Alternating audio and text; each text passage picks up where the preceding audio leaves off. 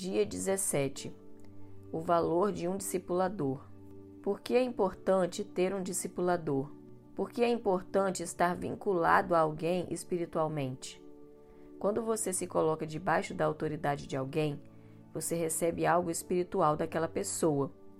Não me refiro somente à unção, mas também à sabedoria, ao conhecimento e à revelação. Coisas preciosas são transferidas num relacionamento de discipulado. Há duas maneiras básicas de você aprender as coisas. Você aprende através dos erros ou através de um instrutor. Quando buscamos aprender pela tentativa, arriscamos algo e tentamos, às vezes repetidamente, até acertar. Isso é válido? Sim, algumas vezes não temos alternativa. Contudo, iremos investir muito tempo e ainda poderemos nos machucar muito no decorrer do processo.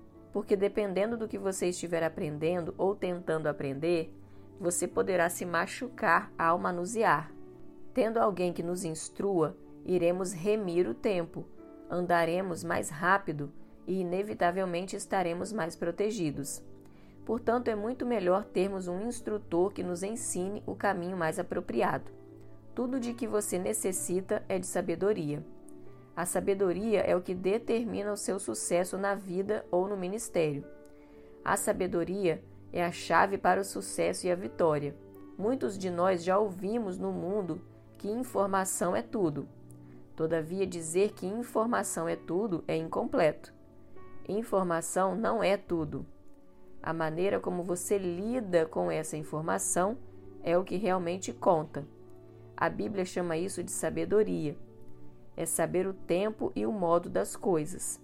Vamos analisar. Por que há pessoas que não conseguem ganhar dinheiro? Porque elas não sabem algo que o outro sabe e por isso o outro está ganhando. Existe algo que você não sabe a respeito desse assunto, o que está impedindo a ter sucesso. Por que certos casais têm problemas no casamento? Porque eles não sabem algo Está faltando para eles o conhecimento de como ter um casamento feliz. Se tiverem o privilégio de ter alguém que conte para eles o segredo, poderão mudar. Esse princípio se aplica a todas as áreas da vida. Se não estiver funcionando, se não estiver obtendo o resultado que você espera, é porque tem alguma coisa que você deveria saber e que não o ensinaram. Não é precioso ter alguém que nos instrua, que nos oriente a termos sucesso? Quanto sofrimento teríamos evitado no começo do nosso casamento se houvesse alguém que tivesse nos instruído? E se alguém mais experiente chegasse e lhe desse uma fórmula? Não há fórmula, mas existem princípios. Existem sugestões que podem mudar a história de alguém em determinado momento. Uma instrução é suficientemente poderosa para mudar a vida de uma pessoa.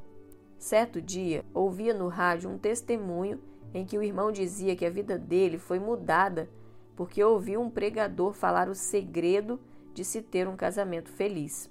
Certo momento, alguém perguntou: Conta pra gente qual é o segredo.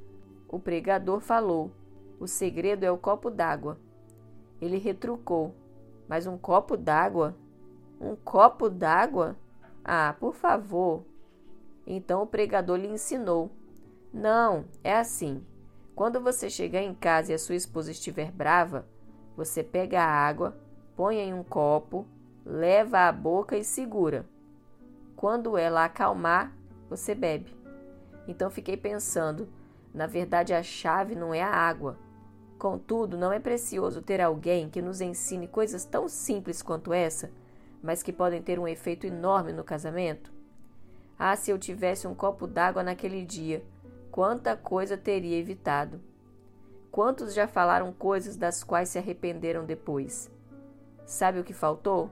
Alguém lhes falar sobre o poder do copo d'água. Esse é o valor de um discipulador. É ele que pode abençoá-lo fazendo isso. Gostaria de compartilhar os valores de um bom discipulador sobre sua vida. Número 1. Um, o seu discipulador é uma das chaves do seu crescimento. Provérbios 4:7 diz: O princípio da sabedoria é: adquire a sabedoria, sim, com tudo o que possuis, adquire o entendimento. O princípio da sabedoria é: adquire a sabedoria. Em outras palavras, se o meu discipulador tem algo para me ensinar, eu quero aprender. Eu vou absorver tudo o que ele tem. O que Provérbios está ensinando é que o começo, o princípio, a base da sabedoria é querermos ser sábios. Deseje aprender. Busque saber o que o outro tem. As pessoas pensam que somente o pregador sabe as coisas, mas isso é um grande engano. Todos temos um tesouro, um depósito que o Senhor nos tem dado. Deus tem distribuído uma medida para cada um de nós. São coisas que aprendemos pela caminhada, pela experiência com o Senhor. Quantas vezes vemos uma pessoa entrando por um caminho errado que já trilhamos? Tentamos alertá-la e ela simplesmente diz: Por favor, não interfira nisso, deixe que eu ande sozinho. Pensamos então: Oh Deus, ela vai apanhar como eu apanhei. Lembro-me de uma irmã preciosa que um dia veio buscar conselho para se casar, e eu lhe disse: Irmã, esse rapaz não é crente você deve se separar dele, pois é melhor ficar solteira do que mal casada. Ela então falou: Para quem já é casado é muito fácil falar. Então resolveu seguir adiante em sua vontade. Poucos meses depois me procurou dizendo: Pastor, eu quero que você me mostre cada moça que estiver tentando casar com alguém que não é crente. Eu quero criar uma sala na igreja para ajudá-las a não cometer o erro que cometi. Não excluímos ninguém porque tomou uma decisão equivocada. Entretanto, não é fato que muitos poderiam ser muitíssimo abençoados pela instrução de irmãos mais experientes? Imagine aquelas irmãzinhas solteiras, não fariam bem em ouvi-la, adquirindo conhecimento? Para que repetir o erro se tem alguém que pode ajudar a não cometê-los? Para que repeti-lo? Provérbios 8,17 diz assim: Eu amo os que me amam, e os que me procuram me acham. Nesse versículo, a própria sabedoria está falando. Eu amo os que me amam, ou seja, eu estou à disposição daqueles que querem ser sábios. Observe a chave que Deus nos revela. Os que me procuram me acham. O povo de Israel ficou dando volta durante 40 anos no deserto. Para quê? Você pode economizar tempo em sua vida. Temos pastores na videira que se converteram há seis anos. Eu demorei o dobro desse tempo para ser ordenado. Qual é a bênção de Deus nisso? É que eu, com os meus 20 anos de ministério de tempo integral, posso explicar para eles algumas coisas que eu fiz errado e dizer-lhes: não façam isso porque eu já fiz e não funciona. E sabe o que é bom? Eles têm recebido o conselho e em muito pouco tempo chegado a posições que eu demorei a alcançar. Eu já fui tão ingênuo e tolo. Eu achava bonito dizer: eu quero aprender sozinho. Achava que era inteligente falar: deixa que eu cometa meus próprios erros, que eu tenha minhas próprias experiências. Eu achava que isso era ser inteligente, mas não é. Desprezar a experiência de discipuladores e de mestres é tolice, diz a Bíblia. Não a despreze. O seu discipulador foi colocado em sua vida como uma das chaves do seu crescimento espiritual. Não é a única, talvez nem seja a maior, mas é uma chave. Na sua vida, ela é importante. Ouvir o conselho de homens e mulheres de Deus é importante. É para isso que temos discipuladores em nossa igreja. Eu não quero nunca que o seu discipulador se torne meramente um supervisor das células. Não quero que o discipulador seja um mero vigia.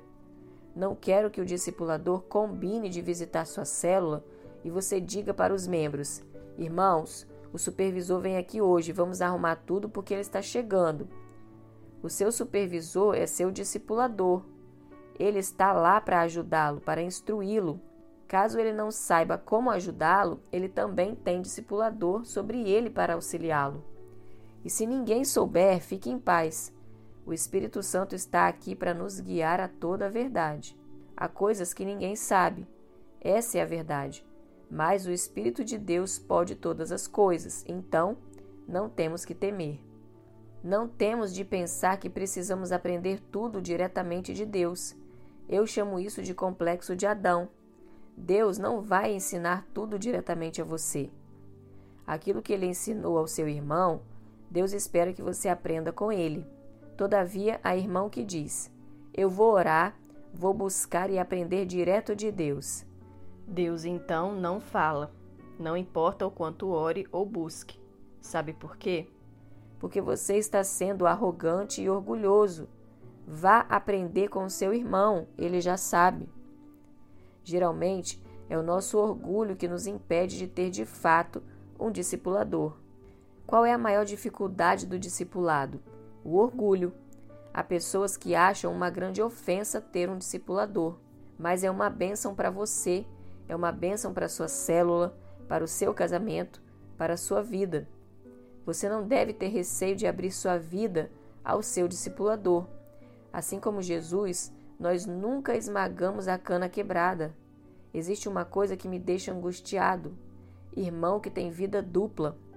Mas se há algo que compreendo e me compadeço, é quando alguém vem a mim e abre as suas fraquezas.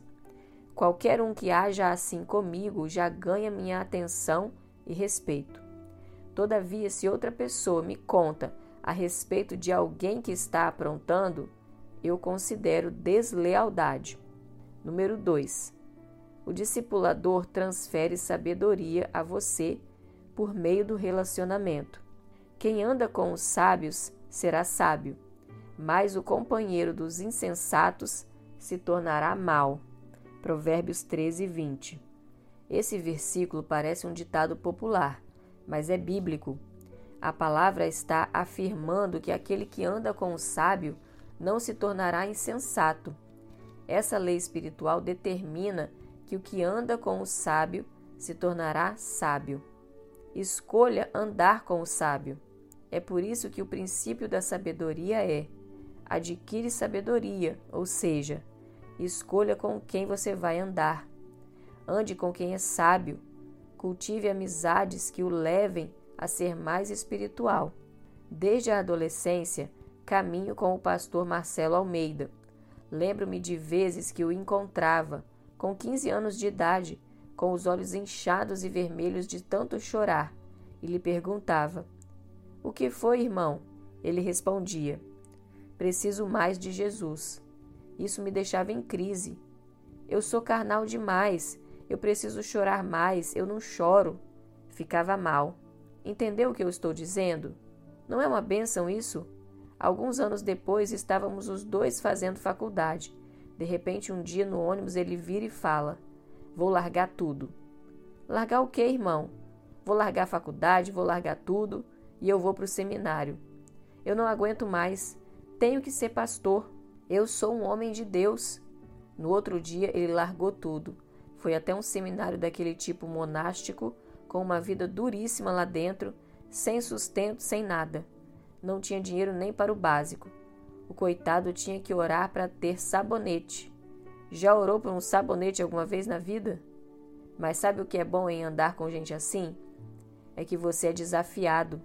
Ele não foi um discipulador, alguém que tivesse autoridade sobre mim, mas só pelo fato de andar com ele, fui puxado para cima porque o Marcelo é o cara mais radical que eu conheço.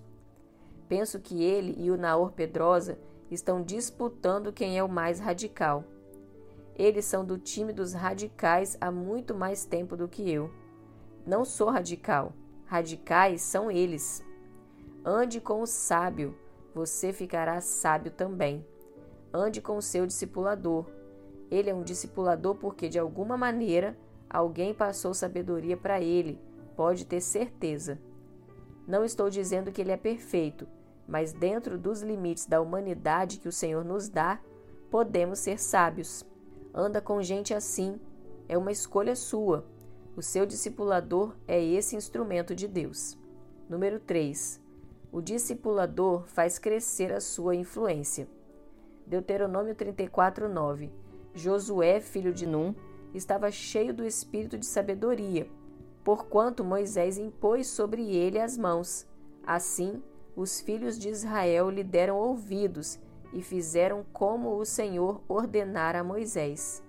A sua influência depende muito de com quem você anda.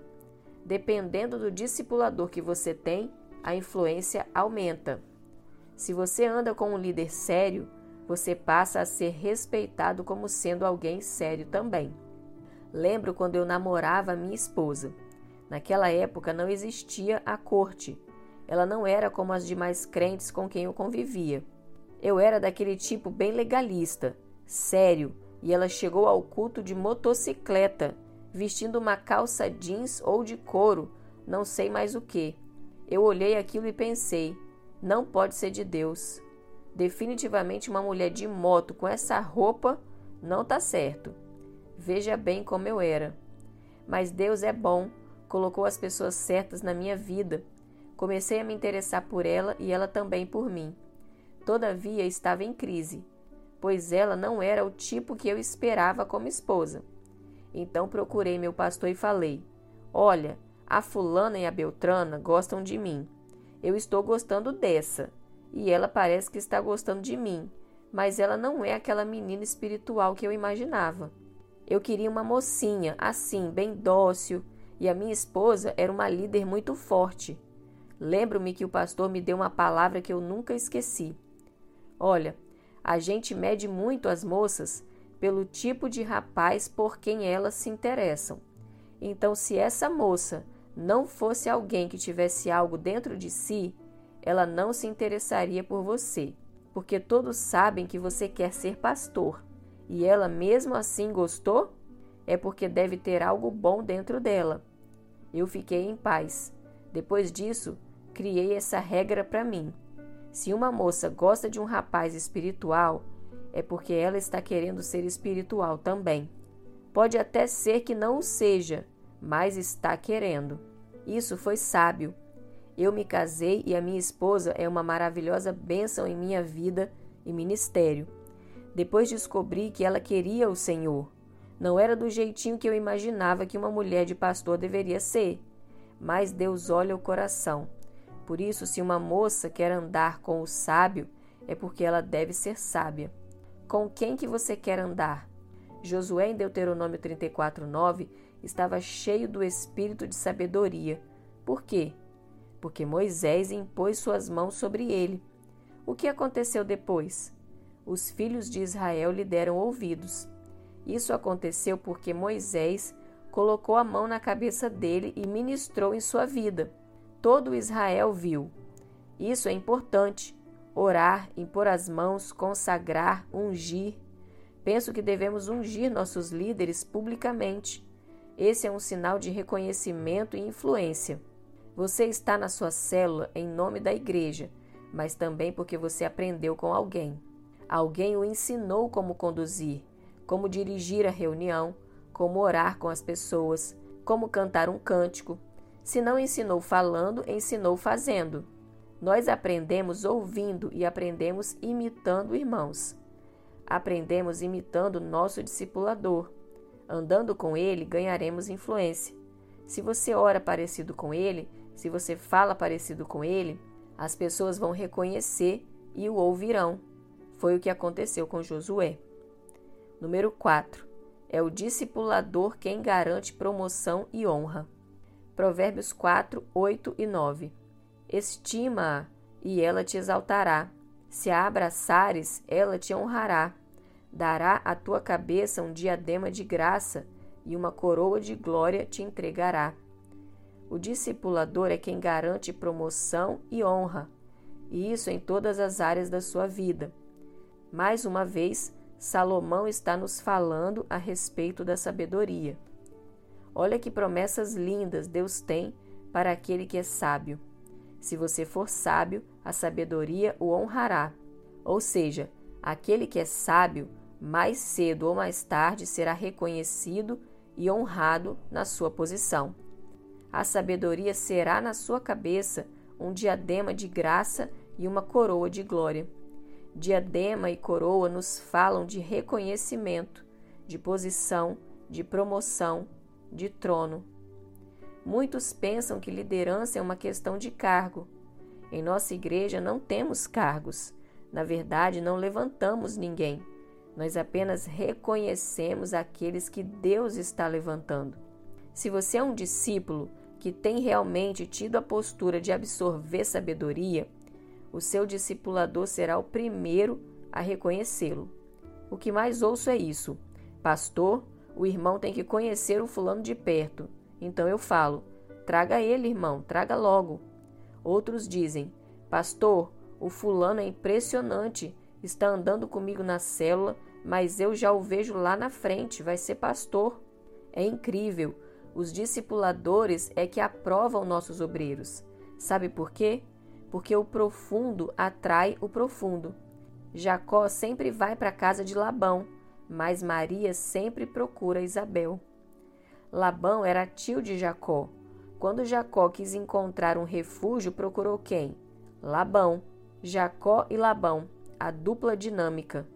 Mas Maria, grávida de Jesus, procurou quem? Isabel, grávida de João Batista. E quando as duas se encontraram, ambas ficaram cheias do Espírito. Você consegue imaginar uma cena dessas?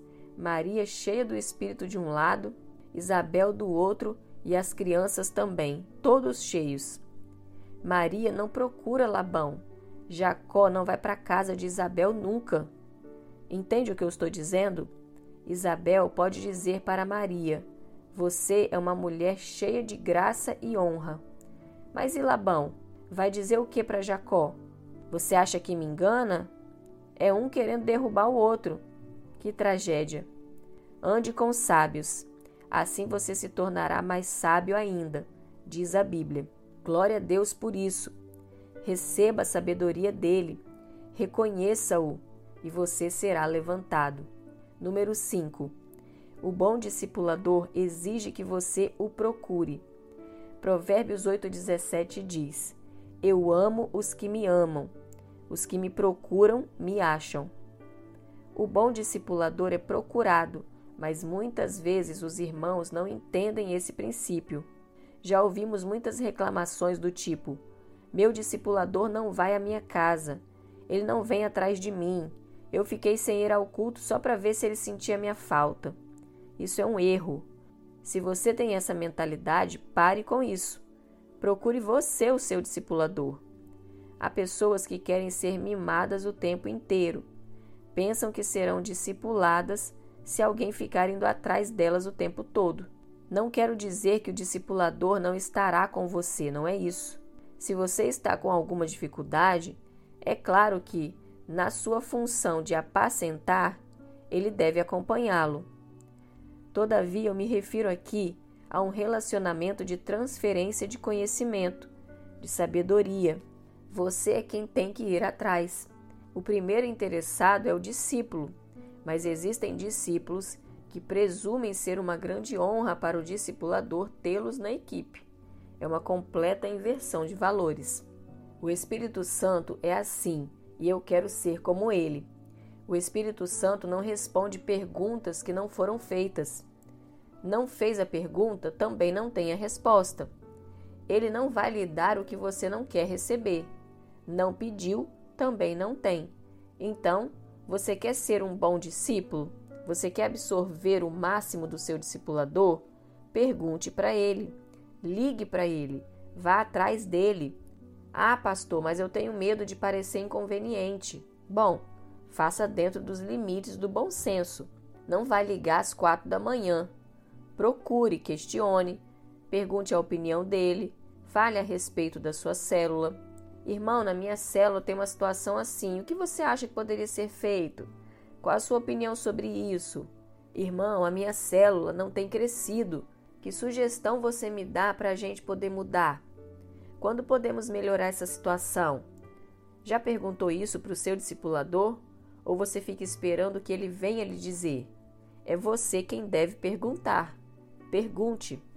Seu discipulador não é só quem está ligado a você diretamente. Seu pastor também é um discipulador. Você deve estar com ele também, mesmo que você não ande com ele o tempo inteiro. Seja discípulo, siga-o. Há pessoas que nunca andaram comigo, que nem são da videira, mas são mais discípulos meus do que alguns membros dessa igreja. Há um pastor aqui em Goiânia, da Vinha, pastor Cláudio, da igreja Hebron. Ele é mais discípulo meu do que muitos. Antes de conhecê-lo, ele já devia ter umas 400 fitas de pregação minha. Quando nos conhecemos, ele já tinha afinidade comigo. Era um discípulo à distância que se tornou próximo. Para você ver que é possível ser discipulado às vezes sem estar tão perto assim. Mude o seu conceito. Muitos de nós ficamos a vida inteira querendo alguém para cuidar de nós. Você não precisa de alguém para cuidar de você, precisa de alguém para instruí-lo. Caso tenha algum problema, ligue para o seu discipulador. Discipulador não é adivinho, não fica sabendo automaticamente.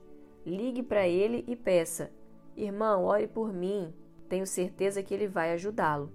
Falo isso com tranquilidade. Se o discipulador não esteve com você no meio da sua luta, foi porque você não compartilhou com ele. Você não disse, porque se disser, ninguém negará ajuda. Ele pode até falar que não consegue ajudar, mas fica do seu lado. Seja humilde. Muitas vezes o grande problema é o nosso ego. Muitos líderes reclamam do seu discipulador porque se veem como pessoas especiais. Alguém que o discipulador deveria vir até sua casa para mimá-lo e atendê-lo a todo tempo. Quando se esquece dele ou não cita seu nome, o mundo cai. Como é que ele tem coragem de não se lembrar de alguém como eu? Logo eu? Quem é simples diz: lembrar de mim?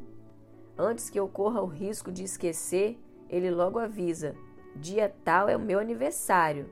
Ou então, olha, querido, você esqueceu meu aniversário, mas quero lhe dizer que eu estou aberto para receber os parabéns, mesmo atrasado. Esse é muito mais saudável. Será que você é tão importante assim que o seu aniversário tem que ser um feriado nacional? E quando eu não lembro o nome de alguém? Somente Deus sabe o que eu sofro com algumas pessoas. Discípulos que nunca procuram sua liderança são orgulhosos e independentes. Procurar é humilhante. Eu ir atrás, nem morto. Se alguns não se dispõem a ir atrás do pastor, o que se dirá a respeito de procurar o discipulador ou líder? Tudo isso por causa do ego. Também não terá o que o discipulador tem, nem receberá como herança a unção que ele possui. Nunca receberá o manto que ele tem da parte de Deus. Número 6 o bom discipulador aumenta os seus recursos naturais e espirituais. Em Provérbios 8,18, vemos mais uma vez a sabedoria nos dizendo: Riquezas e honra estão comigo, bens duráveis e justiça. Uma coisa é certa: os tolos não ficam ricos. Você pode dizer que um rico é ímpio e até safado, mas rico idiota é difícil encontrar. Rico tolo somente se acontecer de ganhar na loteria, porque para se ganhar dinheiro é preciso ter algum tipo de inteligência. Não quero dizer que quem é pobre é tolo. Não estou dizendo isso. Estou apenas dizendo que se você buscar a sabedoria, Deus, através dela, lhe dará estratégias que irão levantá-lo. A sabedoria tem esse poder porque riquezas e honra estão com ela, diz a Bíblia. Isso é incrível. O discipulador pode ser um instrumento de prosperidade na sua vida. Quando ele o impede de fazer uma bobagem, quando ele diz: Por favor, não faça isso, espere, tenha prudência, não seja rápido, vamos analisar juntos. Somente por esse conselho ele já mostra que é sábio, porque peca quem é precipitado. Provérbios 19, 2. Discipuladores não foram dados por Deus para serem um fardo na sua alma. Eles são bênção para a sua vida. Deus planejou que fosse assim. Todos aqueles que ouvem seus discipuladores estão recebendo da parte de Deus. Aqueles que têm se disposto a ouvi-los, a serem discípulos, são os que mais avançam, prosperam e frutificam. O discipulador é uma chave para o crescimento. Número 7. O seu discipulador não é necessariamente seu melhor amigo. Há alguns líderes de célula que estão com um conceito equivocado de que o seu discipulador tem que ser o seu melhor amigo. Isso não acontece necessariamente. O seu melhor amigo se sente confortável com o seu passado, mas o seu discipulador olha para o seu futuro. Seu melhor amigo ignora suas fraquezas, mas o seu discipulador vai trabalhar para eliminá-las. O seu melhor amigo é o seu líder de torcida. Ele torce por você. Ele é quem diz: vai dar tudo certo, vai lá. O seu discipulador é o técnico, é o que fala: mude isso, corrija aquilo, faça isso que você vai conseguir. Precisamos dos dois, não é verdade? Dizem que a torcida é o décimo segundo jogador. Eu suponho que seja verdade, porque quando o time joga em casa, sua chance de ganhar é muito maior. Você tem torcida ao seu favor? A gente que torce por você? Então você tem amigos. É bom tê-los. Mas sabe, tem uma coisa a respeito de amigos. Amigos normalmente não falam o que deviam falar para a gente. Normalmente não falam porque eles têm medo de perder nossa amizade. Por isso se calam e aprendem a conviver com o nosso defeito. E vamos ser francos: o que se espera de um amigo é isso mesmo, não é verdade? Que ele goste de você com o seu defeito e tudo. Isso também ocorre no casamento. Você quer que a sua esposa fique o dia inteiro contando seus defeitos para você? Se quiser, eu respeito, mas você deve ser insano.